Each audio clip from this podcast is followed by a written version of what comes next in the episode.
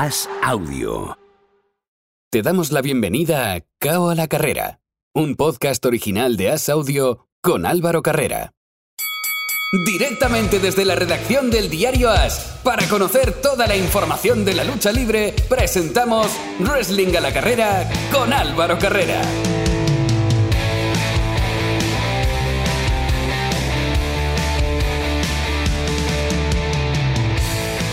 Abrimos la puerta del último asalto de este Cava la Carrera en el día de hoy. Bienvenido, bienvenida si te acabas de incorporar para disfrutar del mejor wrestling. Bienvenido, bienvenida si ya estabas con nosotros cuando hemos estado hablando de boxeo y de artes marciales mixtas. Es el momento de mirar a la lucha libre, es el momento de mirar, como se dice en España, al pressing catch y para hablar de lucha libre tengo que tener conmigo a hoy solo una de las personas que hace posible la web Planeta Wrestling. Hablo de Miguel Pérez. Hola Miguel, ¿qué tal? Muy buenas, ¿qué pasa? Que ya has despedido a Carlos, por fin, por fin, es algo que llevaba esperando muchísimo tiempo. Yo, que te iba a decir, eh, mira lo que haces, para, para, que te presente en primer lugar, que no está Carlos, pero no, no, que Carlos lo tenemos hoy con compromisos laborales que no, que no ha podido estar, pero ha dicho Miguel, ojo, ha avisado que va a estar escuchando todo y con la, escopeta, con la escopeta cargada para la semana que viene. Así que, ojito. Voy a tener cuidado, pero bueno, hoy estamos tranquilos, estamos de relax, sin Carlitos por aquí, así que mejor. Con Miguel Pérez, que vamos a hablar de la actualidad de la lucha libre, que esta semana no sé si te pasa a ti, Miguel. Ha empezado el año tan fuerte la WWE con todo lo que pasó en Day One, con la carrera a Royal Rumble, que esta semana se me ha quedado corta. Es como que entre despidos, unas cosas y otras, esta semana parece que hay pocas cosas. Sí, es normal. El show de Road de esta semana fue más bien flojito, pero es que tampoco le puedes pedir más porque ya todo lo que podían haber anunciado lo hicieron con anterioridad. Ya es como que estamos en un stand-by dentro de la empresa y lo único que queremos es que llegue ya el Rumble de una maldita vez. Es normal, son, mira, esta semana fue el Blue Monday además, así que no nos pueden dar yo, todo. Yo creo que coincidió. yo creo que coincidió todo, sí, sí, sí, sí. Pero bueno, vamos a ir hablando de cosas que las hay y hay que comentarlas. Lo primero, mm, ya hablaremos de Arabia, pero lo primero, no me deja de llamar la atención que un luchador pida públicamente la liberación. Es el caso de Mustafa Ali, que prometía mucho con él, es un wrestler con talento y de repente está fuera. Eh, bueno, de momento sigue formando parte de WWE, pero ha pedido la liberación y lo que dicen desde WWE, que están echando gente constantemente, es que el que no está a gusto que se vaya. A todos los que han pedido la liberación en estos últimos tiempos se la han dado. No parece que Ali eh, no vaya a pasar lo mismo. Hay que decir, como siempre, que estamos grabando esto el martes por la tarde en horario español, que durante las horas que faltan hasta que se publique el podcast el miércoles, puede que haya alguna sorpresa. Exactamente. Mira, lo que se sabe es que tuvo una discusión muy, muy, muy, muy fuerte con Miss McMahon y con todo su equipo, y que después de esa discusión pidió el release, pidió su liberación de su contrato, y por lo que he hablado con varias superestrellas de WWE y ex superestrellas que eh, lo conocen bastante bien, es que podrían haberle pedido que interprete un personaje que va contra sus principios. Y aquí entran dos cosas. Eh, Ali es una persona que eh, practica el Islam y es muy probable que lo que le hayan pedido vaya en contra de su religión. Y eh, hay otro sector, más bien de prensa, ya no dentro de los luchadores ni ex luchadores, que hablan de un posible caso de racismo dentro de WWE. Yo te digo que la cosa no va por ahí, no va por tema de racismo, va más bien por tema de religión, que él haya rechazado interpretar uno de esos personajes y que la empresa se haya calentado, todo haya ido subiendo de tono y al final él solicitó la liberación y como tú muy bien decías, Álvaro, es muy probable que se la vayan a dar, porque Nick Khan y su nueva política eh, dejan esto muy claro, no van a retener a nadie contra su voluntad. Lo vimos con los dos miembros de Lucha House Party, por ejemplo, con eh, Metallic y Lince Dorado, que ambos manifestaron su querer de irse de la empresa y en la siguiente ronda de despido se fueron eh, a la calle. Además, una cosa curiosa es que el también ex luchador de WWE, Buddy Murphy, eh, subió una foto con Ali en plan despedida de la WWE, en plan reencuentro fuera de la empresa, en plan colegueo, lo que da a entender que ambos ya han hablado para poder hacer algo eh, fuera de WWE en el futuro, algo juntos. Porque hay que recordar que Ali, a pesar de que si se va de la empresa se va por un tema de una discusión fuerte, es una de las personas más queridas y respetadas del backstage de WWE. Es alguien que siempre ha estado muy ligado a eventos benéficos. Eso te va a decir, Miguel, perdona que, que te corte que es que además le encantaba el tema de los eventos benéficos, estaba en todos y eso WWE es algo que valora muchísimo. Exactamente, y ya no solo la empresa, sino todos los fans, toda la gente que está en una situación difícil y recibe eh, la visita y el apoyo de una superestrella de WWE que no lo está haciendo para la foto, que lo está haciendo porque de verdad le apetece echar una mano y eso a día de hoy no es tan común. Pues ahí queda Mustafa Ali, que además Miguel Yo es un luchador que creo que tenía potencial para hacer cosas, pero es que lo han tenido siempre perdido. ¿Te acuerdas cuando crearon su grupo que eran unos hackers, lo bien que lo montaron y lo mal que lo ejecutaron?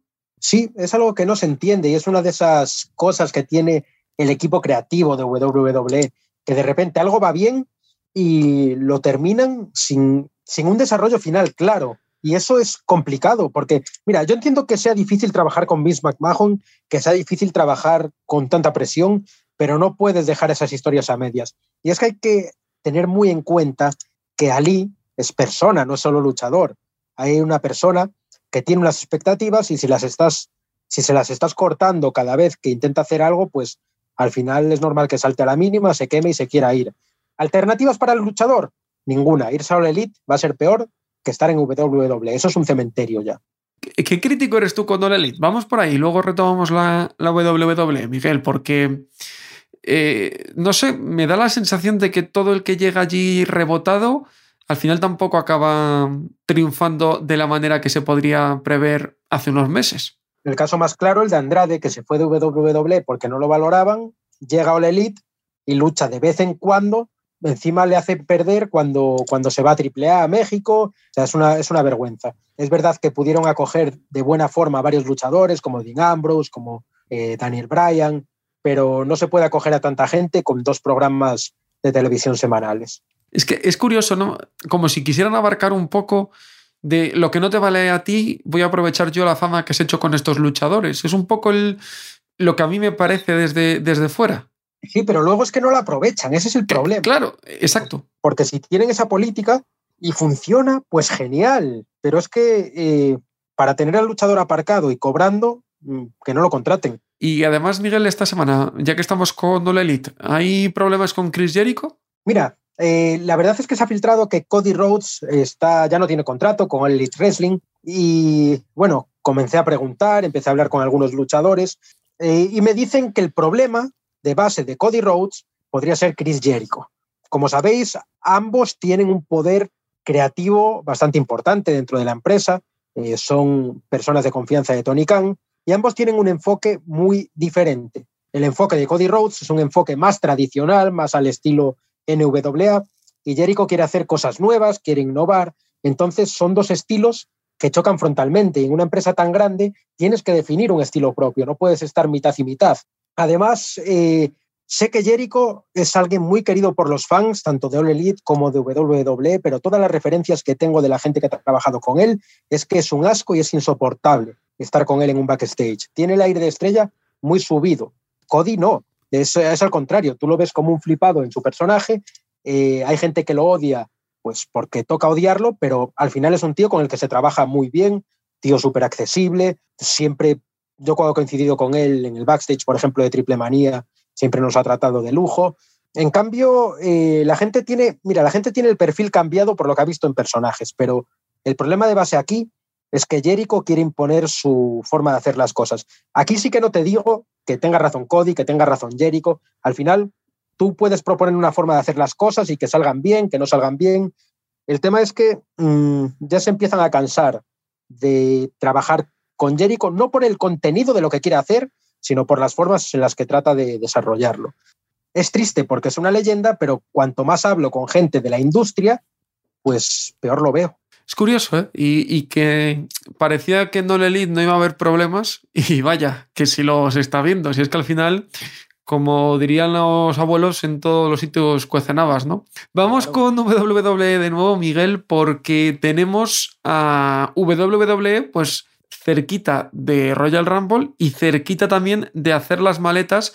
Obviamente habían anunciado unos pay-per-views, había huecos y había huecos que se iban a cubrir con los shows que están firmados en Arabia. El primer hueco podía ser febrero o marzo, finalmente va a ser febrero, mediados de febrero, y me llama la atención que va a ser en sábado. Sí, sí, sí, WWE sigue con esa dinámica de llevar los eventos el sábado, una dinámica que sobre todo los europeos agradecemos un montón. Sí, pero eh, eh, escucha Miguel que no lo decía yo por eso, sino lo, lo decía porque me llama la atención que sea en sábado cuando el horario está malo. A no ser que pongas a los saudíes de, de after para que sea un buen horario en Estados Unidos. Sí, la verdad es que sí, no es un horario muy bueno para Estados Unidos, pero al final el dinero saudí lo puede todo. Hay que recordar que eh, WWE está cobrando una pasta por mm, hacer estos eventos.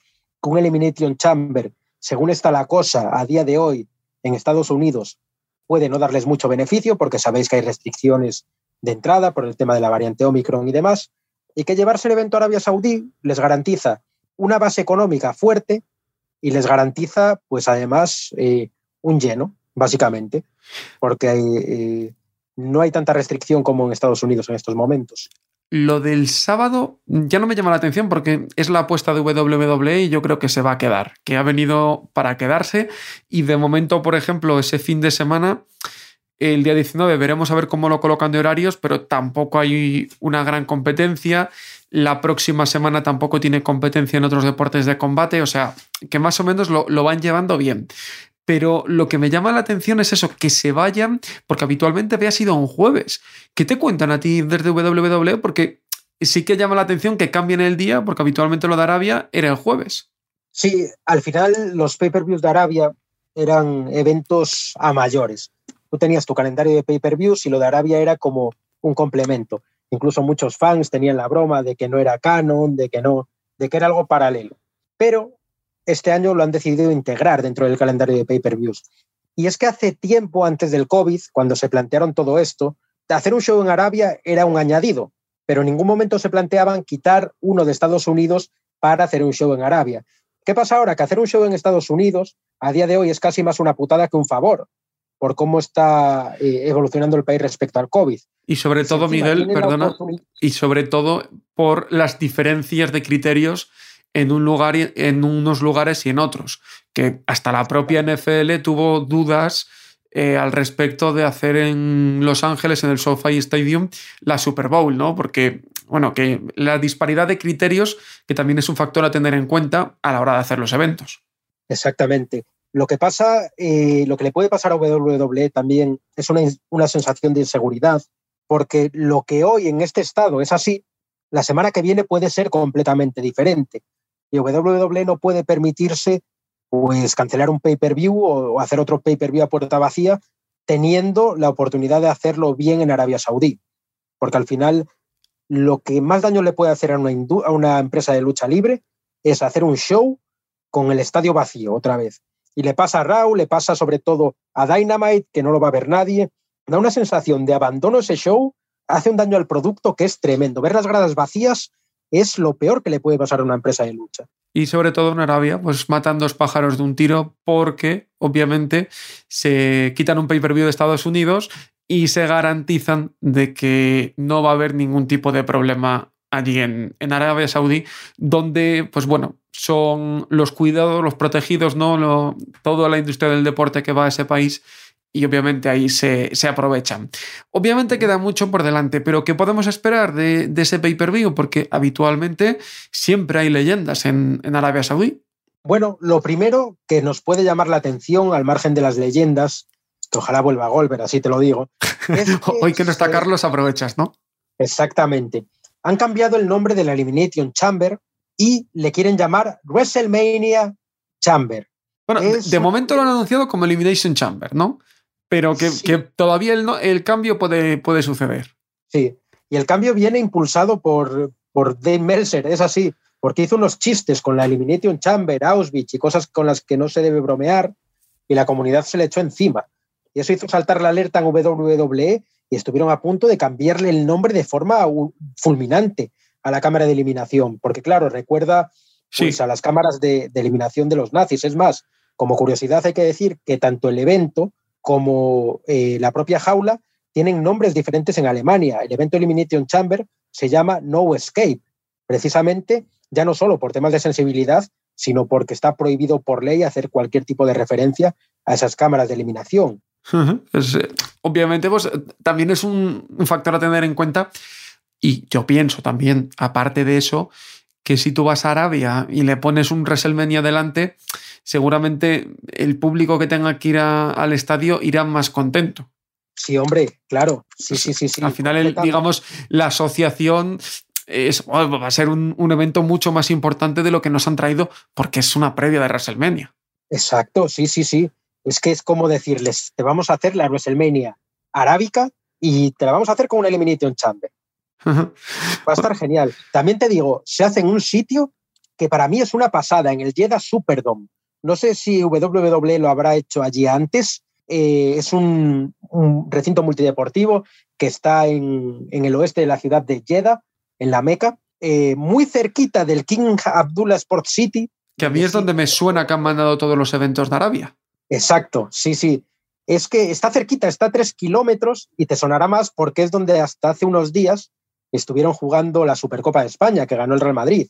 Entonces, eh, se ve que la ciudad deportiva del Rey Abdullah, o la King Abdullah Sports City, eh, la tenían ocupada con el fútbol y como WWE no les había dado fechas, no querían que se pisara con la Supercopa de España y lo han movido al Jeddah Superdome, que para mí es increíble porque es un estadio que está basado en el Mercedes-Benz Superdome de Nueva Orleans, donde también se celebró tradición de WrestleMania. Y es guapísimo y da, eh, da muchas posibilidades a la escenografía. Esperemos que no la caguen y no metan una pantalla gigante, pero es que incluso es un domo que se ilumina por fuera, eh, se puede poner con luz interior, lo han hecho varias veces, que parece un planetario. Para mí es uno de los mejores estadios que tiene Arabia Saudí y WWE tiene que aprovecharlo, que no nos metan la pantalla típica de cuando van a Arabia, por favor. Bueno, pues vamos a ver qué sucede. Pinta bien, pero antes de nada tenemos Royal Rumble y tenemos obviamente las historias pues, que se, siguen desarrollando. Esta semana, como ya comentábamos hace un momentito, Miguel, no ha habido tantas cosas que, que destacar, simplemente que Seth Rollins es oficialmente el, el retador de Roman Reigns, a mí me parece súper interesante el combate y por lo que hablábamos la semana pasada, eh, Seth Rollins también lo dijo en Raw, voy a traer el campeonato de nuevo a esta marca. Es decir, el plan que contaba Carlos la semana pasada de que gane Rollins, se lleve el campeonato a Raw y que gane Lesnar y se lleve el otro campeonato a SmackDown, no es tan descabellada. Soñamos ya, Álvaro, con que traigan de vuelta el World Heavyweight Championship el luchador que lo haga volver va a ser el héroe nacional para los fans de WWE. Estaría chulo, ¿no? Es que a mí me gusta mucho ese, ese cinturón. Yo, yo votaría por ello, ¿eh? ¿Cuál quitarías? Ojalá, ojalá. Yo es que quitaría el universal, lo enterraría, le prendería fuego y traería el campeonato mundial de los pesos pesados otra vez, que es con el que todos hemos crecido. Es más, si al campeonato de WWE le metía un rediseño, pero bestial. No puede ser que la única diferencia entre dos campeonatos mundiales de la mayor empresa del mundo sea que uno es rojo y otro es azul, cuando el campeonato universal ya fue rojo también. No me cabe en la cabeza. Yo con los diseños vas a decir que soy muy hater, pero... Sí, bueno, eh, hay que recordar que cuando los cinturones cambiaron de marcas, cambiaron de colores. Es, una locura. Básicamente, ¿no? Fue, un poco lo mismo, pero yo sí que le daría un rediseño también, porque yo recuerdo el campeonato del peso pesado, el de verdad, y el campeonato de la WWE, el que giraba con John Cena. Y no sé si también llámame chapado a la antigua, pero a mí me gustaban más esos. No, somos nostálgicos, que mola más y es más moderno. Bueno, pues, pero sí, te doy la razón. Eh, World Heavyweight Championship, y ya no te digo el spinner, porque el spinner del campeonato de la WWE era de John Cena, pero sí volver a hacer un campeonato tradicional, un campeonato que parezca un campeonato. Fíjate que yo veo más a Brock Lesnar con ese cinturón que si ganase Seth Rollins. Uf, uf, uf, uf, nos vamos muy adelante ya. La verdad es que no veo a Rollins como futuro campeón y tampoco veo a Lesnar a día de hoy. No creo que vaya a haber cambios de campeones en bastante tiempo.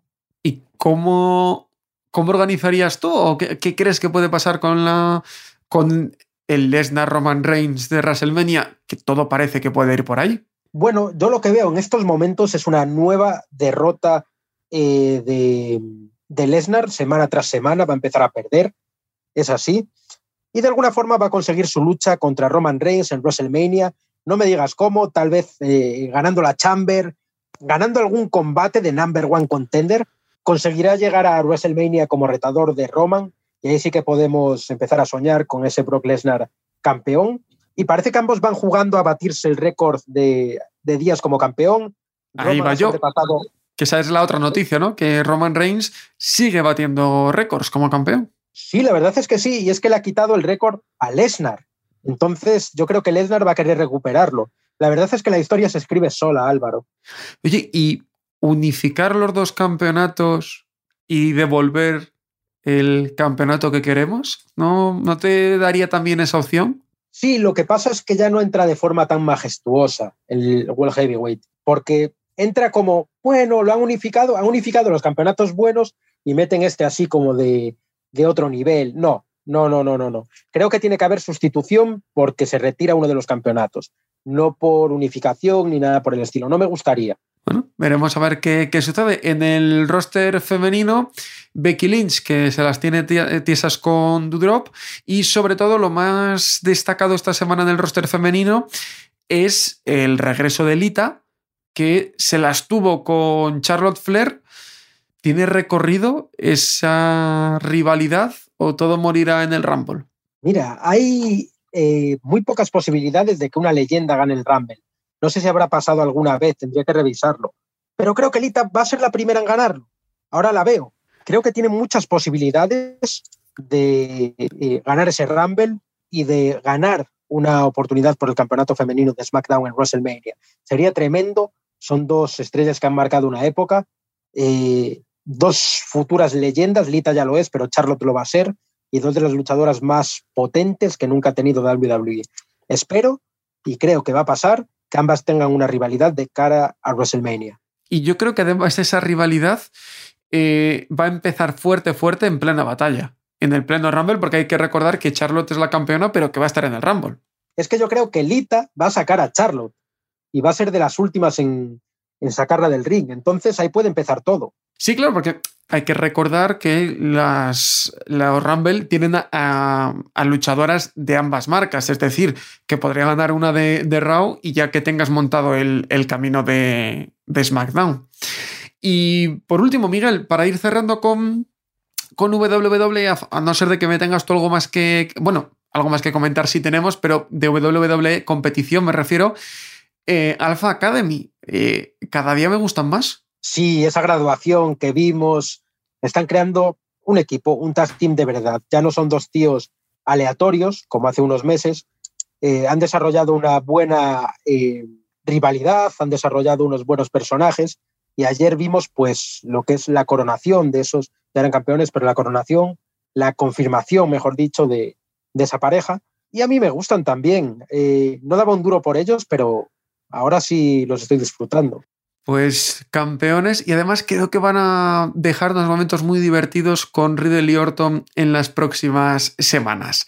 Antes de hablar de otro tema de WWE que no tiene que ver con la competición, vamos a seguir con competición y con alguien que precisamente es de WWE. Hablo de A-Kid, que el próximo día 29 va a competir en Madrid, lo va a hacer en New Wrestling y en esa compañía vamos a adentrarnos en cómo son sus planes para este año. Por eso saludo en primer lugar a Adrián Sánchez. Adrián Sánchez, muy buenas. Muy buenas, ¿qué tal? ¿Cómo van los preparativos de ese evento de New European? Esa empresa que está creciendo, ¿cómo van esos preparativos? Pues te podrás imaginar, estamos como, como locos, muchísimas cosas que hacer, ultimando todo, terminando de cerrar todo lo que queda pendiente, pero bueno, siempre con, muchas ganas, con mucha ilusión. Al final va a ser nuestro primer evento un poquito más grande. Vamos a tener a, a que siempre es un plus, y con mucha ilusión, muchísimo trabajo, mucho, mucho esfuerzo, pero mucha ilusión también. Y la otra mitad de New European Wrestling es Rafael La Torre. Hola, ¿qué tal, Rafa? Hola, ¿qué tal? ¿Cómo llevas tú el tema, el tema de los preparativos? Pues un poco igual, ¿no? Es un poco locura y más cuando es el evento de inicio de temporada, ¿vale? Que en principio nuestra temporada eh, se va a dividir en seis shows, ¿vale? De enero a junio, en principio, si la pandemia y demás lo, lo, deja, esperemos que sí.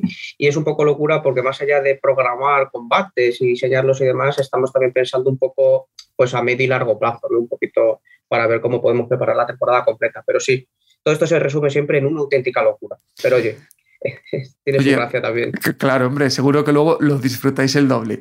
Eh, un evento este que lo, que lo vais a hacer en, vuestra escuela, en, Vallecas, imagino que tampoco ahora mismo eh, está la situación para andar buscando mucho más ¿no? por, por la situación sanitaria y que al final lo más cómodo es hacer un show pequeñito y de ahí ir creciendo en el futuro, ¿no? Efectivamente, efectivamente. Al final se nos juntan un poco esas dos cosas, ¿no? A nosotros somos una empresa que empieza, eh, somos ambiciosos, pero también somos conscientes un poco de la situación que hay. Preferimos empezar por algo un poco más modesto en nuestras propias instalaciones para que la gente nos vaya conociendo, el público y demás, y luego crecer. Y a eso hay que sumarle que no es el mejor momento para buscar recintos o buscar salas, porque venimos de una situación de pandemia muy larga y digamos que hay overbooking, esto como en los aeropuertos. Hay muchísimos, por ejemplo, conciertos, eventos que se fueron suspendiendo y que están en cola. Entonces es muy difícil ya encontrar fechas siquiera, no ya solo por un tema sanitario, económico y demás, sino por propia disponibilidad. Entonces hemos optado por empezar por hacer los eventos en la escuela, en el club, y luego ya pues, pues ya iremos viendo a ver cómo evoluciona esto. Y además un primer evento que aunque sea pequeño, aunque sea más modesto, Hombre, tiene un broche final increíble. A-Kid, que además lo tenéis como, como profesor en vuestra, en vuestra escuela, va a volver a pelear en casa, va a volver a pelear en Vallecas. Y al final, el que esté un poco dubitativo, sé que quedan pocas entradas, ahora me lo comentaréis, pero es que no sabemos cuántas veces más vemos, vamos a ver a A-Kid peleando en España. No, no lo sabemos y de hecho tampoco sabemos si va a ser la última, como bien dice en su, en su promo. Así que yo animaría a todo el que todavía no hubiera cogido las entradas a verle, porque, hombre, yo creo que con él y con Rookie también, que es el contrincante, que al fin y al cabo es un icono del rey en España y más en particular aquí en Madrid, que todo, que todo aquel que sepa algo de wrestling aquí en Madrid le conoce, pues imagínate el combate que van a dar, ¿no? Esos dos, va a ser absolutamente brutal, ya te lo digo yo. Eso decía yo, porque eh, lo ha dicho Ikit en la promo, eh, puede que sea la última, pero además el oponente, eh, lo que significa, de un poco para dejar claro que el que manda en Madrid es él, ¿no? Es, es algo, no sé, muy excitante para, para el público. Y imagino que también, obviamente, para, para los luchadores.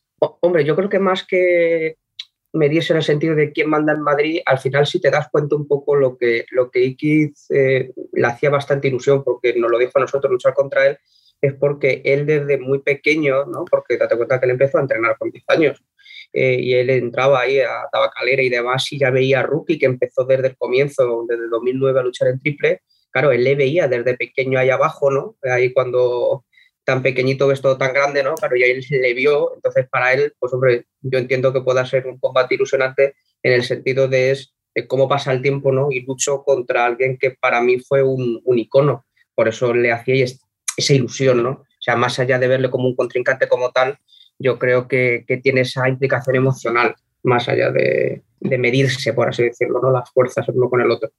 ¿Y qué más vamos a poder ver en, ese evento? Porque obviamente ya solo por eso merece la pena pagar la entrada y acercarse a verlo.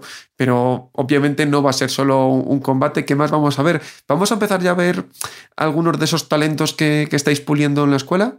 Pues probablemente los veamos eh, no dentro del propio show, sino a través de un dark match, por así decirlo, que es un poco el método mejor para sobre todo ellos que no sientan esa presión pero una de las, bueno, además está publicado en redes, eh, de lo más llamativo que vamos a hacer es, vamos a anunciar nuestro campeonato absoluto, lo vamos a, la gente lo va a poder ver, ¿vale? Su diseño y demás, y vamos a explicar cómo vamos a coronar a nuestro primer campeón. y la manera en que se va a poner en juego, ¿vale? Entonces yo creo que eso también es un atractivo muy, muy, muy importante de nuestro evento. La próxima semana, por tanto, combate y también emoción de saber cómo va creciendo la, empresa. Me decíais, más o menos tenéis seis eventos programados. ¿Cuál es un poco el plan mental que, tenéis?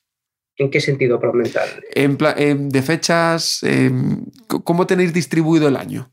Pues esas fechas de, bueno, eso te puede decir un poco más Adrián, que lo tiene ya el calendario predefinido, puede decir él, eh, porque es un poco jaleo para que no coincida con eventos deportivos, para que no coincida con tal, o sea, es un poco locura. todo, sí que todo el que organizáis eventos en Madrid tiene mucho mérito, porque siempre hay que mirar dónde juega uno, dónde juega el otro, qué hay aquí, qué hay allí, y es muy difícil, porque hay mucho ocio en Madrid, ¿no? Efectivamente, efectivamente. Hay que estar pendiente del fútbol todo el año, de los festivales según se acerque el veranito y cuadrar un poco los, las fechas y los calendarios. Y hay que tener en cuenta una cosa también, que también hay que ponerlo en valor. Últimamente muchas promociones por toda España ya están también haciendo sus shows, ya sea en, sobre todo en sus propias escuelas o en sitios pequeños, y hay que intentar en la medida de lo posible no coincidir para facilitar al talento que pueda ir de un lado a otro, ¿no? que es algo que siempre nos ha interesado. Eso le da un factor más de dificultad a la hora de cuadrar, pero sí que te puedo adelantar que nuestra idea es hacer un show cada mes hasta junio, probablemente a final de mes, todos los meses, pero ya te digo que va a depender un poco de cómo venga el tema. Y luego también vamos a hacer cada tres meses más o menos unos shows más pequeños eh, con seminarios incluidos, una especie de campus, para que gente menos experimentada pueda empezar ya a rodar. Alumnos de nuestra escuela, de otras escuelas, esos los iremos anunciando también, serán cada tres meses más o menos, serán de entrada gratuita también para un público limitado y nos servirá un poco también como, pues, llámalo examen, llámalo prueba o formación para gente que tenga menos experiencia. Entonces, seguramente hasta junio tendremos dos eventos de estos, digamos, de campus y luego seis eventos de temporada regular ambicioso el, proyecto y decías que después del, evento de, la próxima semana va a haber tiempo para los que están empezando. ¿Cómo veis a, la gente que está empezando? ¿Veis gente que, realmente tiene potencial para, para, esto del wrestling? Pues la verdad es que sí, hay mucho nivel, se ha notado mucho el incremento de nivel en los últimos años, se están asentando mucho las escuelas, hay buenos profesores, hay cada vez más seminarios internacionales. Pues hace poco el. Kirley en Lucha Libre Barcelona, a Gresham en, en, Resist. O sea, la gente y las escuelas están trabajando mucho para que el nivel mejore y eso se nota muchísimo en, en, los alumnos. Lo podréis ir viendo a medida que se vayan haciendo shows este mismo año ya, como incluso nosotros también vamos a contar con con gente que a lo mejor tiene menos experiencia en combates con público, pero que siguen entrenando todas las semanas. Eso es un trabajo que, claro, no se ve y el público podrá ver cómo se ha aumentado mucho el nivel eh, en los últimos años y yo creo que es bastante notorio y Rafa seguramente esté de acuerdo conmigo que también está bastante atento. Tener un español como A-Kid en WWE peleando por los mayores logros de su división como es NXT UK ¿Ha sido un plus para vosotros ahora al empezar que más gente se interese y que más gente quiera ir? Además teniendo el premio de que encima el propio Eiki te, te puede dar claves y te puede guiar en este camino. Hombre, por supuesto que ha sido un empujón definitivo. Eh, vamos, eso es algo que yo creo que también lo hago el otro día eh, que es algo que pasó con el boxeo, ahora que estoy viendo eh, temas de boxeo contigo y tal, eh, cuando Poli Díaz y demás y toda esta gente, ¿no? Que llegaron a luchar contra americanos y demás, que ya se volvieron como iconos del boxeo, pues con Iquiz ha pasado lo mismo, ¿no? Alguien que en la promo, en la promo de combate lo dice, ¿no? Sale de Vallecas y demás, y para muchísimos chavales él ha sido un icono de decir, fíjate dónde ha llegado, ¿no? Aquello donde veíamos en cuatro, luego doble, mira dónde está este chico, entonces evidentemente ha sido un impulso increíble por muchísima gente que se ve que se ve reflejado y le da ese impulso de decir, vamos a llegar nosotros también a ese punto, ¿no? Y es lo bonito de ver a los chicos con esa ilusión. Pues la próxima semana, el próximo 29, es un día de mucho wrestling. Hemos hablado de Royal Rumble antes, pero antes de Royal Rumble, New European Wrestling arranca su temporada. Ha sido un placer teneros con nosotros y que vaya muy muy bien este primer evento y ojalá que sea el primero de muchos. Adrián, muchas gracias. Muchas gracias a ti por darnos este espacio, como siempre. Rafael, un placer. Igualmente, muchas gracias por dejarnos hablar un poquito y, y como bien dices, que quedan poquitas entradas y todavía el que no las tenga, que no tarden en comprarlas y les esperamos el día 29 qué gran oportunidad, Miguel, de, ver a, a en directo, que no sabemos cuántas más le pueden quedar en España. Siempre que tengas la oportunidad de ver a Aikit en vivo, tienes que ir. Es una experiencia única verlo luchar. Es un tío increíble. Y sí, mola verlo en NXT UK, pero nada como verlo en directo, ver cómo ejecuta la técnica, ver cómo salta. Es una experiencia que si tienes la oportunidad de vivirla, tienes que hacerlo. Como decía Álvaro, nunca se sabe si va a volver a competir en España o no. Claro, es que es, una gran oportunidad y, hay, que, hay que aprovecharla como, como nos contaban Adrián y, Rafael. Y para cerrar, Miguel, WWE presenta eh, videojuego, el 2K22 se presenta este jueves. Eh, se han rumoreado muchas cosas. Puede ser que cuando estéis escuchando este podcast ya la sepáis, porque sea más allá del jueves, pero ¿qué es lo más destacado de, de este nuevo videojuego de WWE? Bueno, pues ha habido una filtración y es bastante fiable porque eh, la han hecho a través de la página Technic News, lo he dicho bien, pero el nombre del periodista no me va a salir tan bien, Álvaro, se llama Nils Harensmeyer. Bueno, venga, te, damos el aprobado. ¿Me lo compras? Vale, lo ¿Y por qué te digo que es fiable? Primero, porque es un medio bastante serio sobre noticias tecnológicas y segundo, porque esta persona ya ha filtrado información sobre otros videojuegos como el Super Monkey Ball, eh, para Switch y para otras plataformas, que ha sido verídica, que con el tiempo se ha comprobado que es verdad. Entonces, lo primero que filtró es la portada, que evidentemente aquí no la pueden ver. Hago spam, la tenemos en las redes de Planeta Wrestling y merece la pena ir a verla, porque es ni más ni menos que Rey Misterio, la máscara de Rey Misterio, la que ocupa la portada de esa edición coleccionista eh, de WWE 2K22. Además, eh, habló de cuatro factores el primero es que el preacceso al videojuego estará disponible a partir del 8 de marzo. El segundo es que la edición deluxe va a tener el pase de temporada y un contenido específico que se va a llamar Undertaker Immortal Pack. Eh, además, eh, como tercer punto, desveló la información sobre qué iba a haber dentro de ese pack, que va a ser una máscara fantasmal de Undertaker, el Undertaker con la versión Lords of Darkness, eh, el combate Boneyard, ¿te acuerdas de él? Sí, sí, contra AJ Styles. Sí, además bonus, tarjetas y un montón de, cosillas más. Y por último, otra cosa sorprendente, y es que dentro de este pack va a venir un sector que va a ser de la NWO. Viene como NWO for Life Edition. Entonces, podemos suponer que vamos a tener a las estrellas de la NWO en el videojuego, de esa New World Order, en el mundo de la lucha libre. Lo que implica que tendríamos a Hollywood, Hulk Hogan, Scott Hall y Kevin Nash. Casi nada, ¿eh? Y como decimos, esto el jueves se sabrá oficialmente, pero esto es lo que se ha filtrado de momento y lo que nosotros comentamos. La próxima semana hablaremos ya oficialmente si se nos ha escapado algo de ese videojuego o si ha sido tal cual lo acaba de, contar Miguel. Miguel, un placer enorme una semana más. Dentro de siete días nos volvemos a escuchar para ya hablar de la previa de Royal Rumble, entre otras muchas cosas. Muchas gracias. Muchas gracias a ti Álvaro. Y a vosotros, los que estáis del otro lado, nos volvemos a escuchar en una semana Gracias por haber estado ahí mientras hablábamos de boxeo, de MMA y también en esta última parte de lucha libre. La próxima semana más de estos deportes y como siempre a la carrera. Chao, chao.